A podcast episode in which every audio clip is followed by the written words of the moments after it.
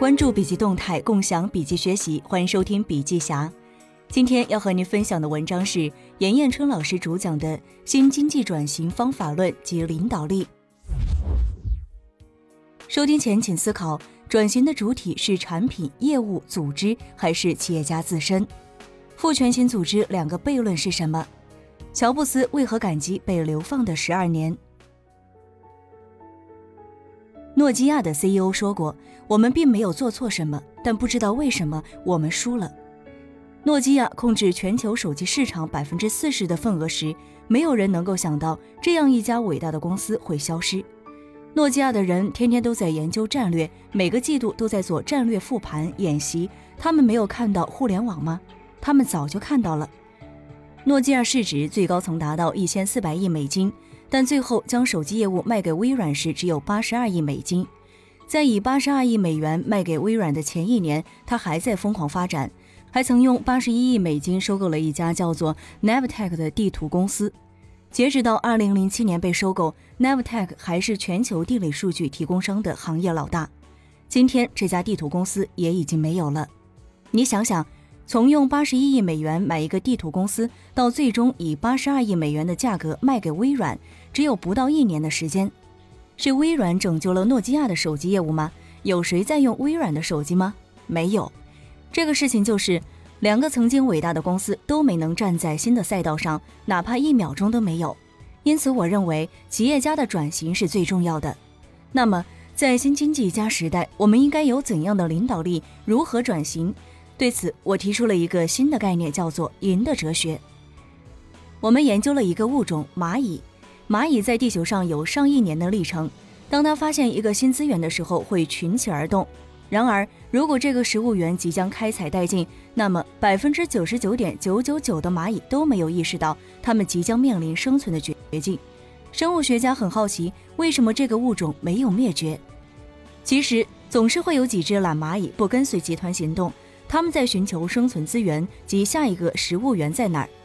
这一小群蚂蚁改变了蚂蚁的世界，是他们令物种得以传承至今。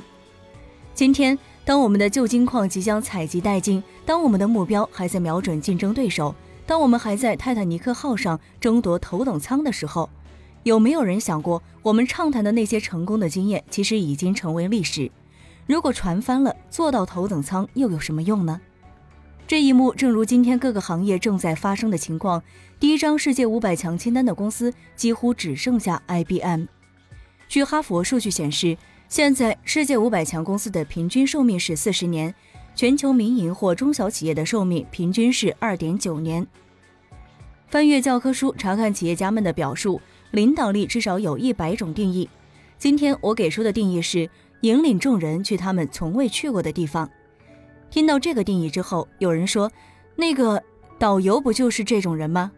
比如说，我们计划去南极，我和大家都没有去过南极，那这趟行程的导游就是领导众人的人。可是，导游是我们的领袖吗？不是。那区别是什么？目的地很清楚，我们企业家未曾去过，但是导游去过。今天的领导力是要在未来不清楚的情况下引领众人。曾经有一个腾讯死亡论。凡是你干过的好东西，腾讯都要杀进来干。后来，腾讯提出了开放战略，要把半条命交给我们的伙伴。这个转变成就了很多公司。腾讯是如何成功的？它是依靠开放战略与赋权的力量。CEO 思考法面对面的访谈了一百五十位顶级 CEO，受访者包括《泰晤士报》英国牵强的企业中的两百家。书中有三个结论：结论一。领导力源自我们每一个企业家每一个人的内心。结论二，领导者要善于做出自己的判断。结论三，管理的全部要义是解决问题并做出及时的决策。在将过去的控制型组织转变为赋权型的组织过程中，存在两个悖论。悖论一：大树下方长不出大树，这是天经地义的。而当我们想在大树上栽一棵创新的小树时，如果大树现有组织中没有一定的宽容，小树也无法成长或存活。这就是为什么有的大公司花了数十亿没能得到太好的结果。比如刚刚提到的诺基亚，每年花在创新上的费用是苹果公司的五倍以上，但却退出了历史的舞台，而苹果改变了世界。大树底下长不出大树，所以大的公司总有一天会摸到棺材，会死掉。即使是世界五百强的公司，寿命也仅仅是在四十年左右。中国人目前的平均寿命大概不到八十岁。我们如何做到像蚂蚁这个物种一样，能够代代传承，把创新的种子不断延续下去？悖论二：玉米地里永远长不出水稻，因为土壤不同。当兄弟们在玉米地里顶着烈日掰玉米的时候，如果有人看到玉米地里还有一块试验田，就可以作为创新的试验田。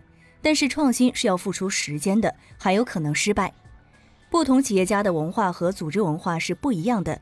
两个组织的文化不同，导致大公司没有太好的创新。在过去二十年互联网的伟大变革中，微软有参与进来吗？有，但是它都属于边缘的公司。那么，如何打造父权型组织？第一，要植入容错的基因。比如，企业为做一个创新，分成五个小分队，一个小分队成功了，其他四个小分队失败了，是否有公司为失败的小分队发过一毛钱的奖金？第二，如何失败？优衣库创始人刘景正写过一本书，叫做《九死一生》。没有死过、没有倒下过的企业家，都注定是平庸的企业家。善败比成功更加重要。阿里的湖畔大学每一期都会教授失败的案例。美国百森商学院的课表中有一个课程叫做《如何失败》。百森商学院有三点：快点失败，今天的企业可能每年都要完成一次迭代；早点失败。一旦发现错误，不要留恋。小点失败，我们试错的侦察兵是一个小分队，而不是整个大部队。打造一个父权型组织，不能蛮干。当领导力建立之后，如何建立赢的哲学？我们简单解读一下中国人的赢。赢这个字，第一个组成部分是王。乔布斯曾被苹果开除十二年，后来他认为被苹果公司开除是他人生当中最美好的经历，轻松释放了成功的沉重。其实被流放的十二年是他提升领导力最重要的十二年。他跟伟大的艺术家合作的时候，第一次走出了自己的独裁世界，学会了与人相处。当他重新回到苹果的时候，便力挽狂澜。他的新领导力提出：我们要不同凡响，我们叫与众不同。银的第二个组成部分是口，领导人应该具备让所有人跟他拥有共同目标的能力。乔布斯其实是一位激动人心的沟通大师。流放十二年归来之后，他真的竖起耳朵，听到很多人的想法，然后激发了所有创造者的力量，创造了一个伟大的团队。他每天都跟他的团队沟通每一个细节。银下面的组成部分，左边是月，这个月在古文当中代表的是我们的身体，表明合作是一个组织最基本的使命。乔布斯被自己的兄弟赶出自己创办的企业，是多么讽刺的一件事情，但是却令他后来改变了世界。下一个组成部分是倍，倍是钱。我查了苹果公司九月底的现金流是四百七十一亿美元，所以倍是我们赢的目标。我们一旦敲定一个小目标或者一个大目标，我们就要聚焦这个目标，建立三 F 能力，建立说到做到的执行能力。有一个预言，鼹鼠想要跟老虎决战，老虎果断地拒绝了。鼹鼠说：“兄弟，你害怕吗？”老虎说。如果答应你，不论你赢或者是输，都将获得曾经与老虎比武的荣耀，而我以后会被所有的动物耻笑，竟然与鼹鼠打架。所以，对于领导力，有时候大量的时间管理是有巨大问题的。有很多企业家总是过多的被那些不重要的人事打扰。其实，有时候日程表上百分之六十的安排都是没有必要的。成功的秘诀是紧紧抓住目标不放，不要将时间浪费在无谓的事情上。具体方法是三 F，第一个 F 是 Focus 聚焦。一九九七年，乔布斯回到苹果的时候，公司已经奄奄一息。乔布斯做出了一个伟大的决定，把几十条生产线所有的产品全部干死，只做这四个产品：桌面的、便捷的、专业的、大众的。不到一年时间，苹果公司就开始赚钱。第二个 F 是 Fast 快速求变。今天我们处于 AI 的时代，产品创造的速度太快了，一切没有不可能。你不能说没办法，你最多只能说还没有想到办法。第三个 F 是 First，只有第一才能够活下来。乔布斯曾经说过，木匠不能因为消费者看不到，就在抽屉的背面使用胶合板而不用实木，这就是一种精神。当我们为了节约成本放弃品质追求的时候，就离死亡很近了。赢还有一个最重要的组成是凡，凡意味着平凡，我们要有平常心。乔布斯留下了一个最重要的遗产，他说的 “Stay hungry, stay foolish”，保持饥饿，保持愚蠢。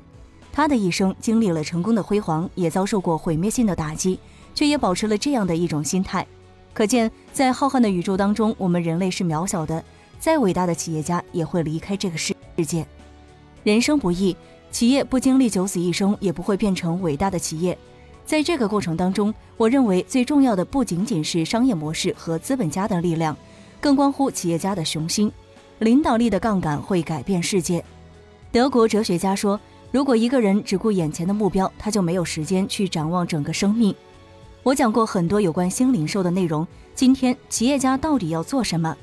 领导者就是要建立希望，指明方向，并且以身作则，带领大家一起去。领导力是带领众人去到他们从来没有去过的地方，相信未来没有不可能。最后，把加缪的一句话送给各位：对于未来，真正的慷慨是把一切献给现在。今天的分享就到这儿。如果您有行业动态的新鲜事想要分享给大家，可以发送给小霞。江湖虽远，小霞等你。感谢您的收听，下期再会。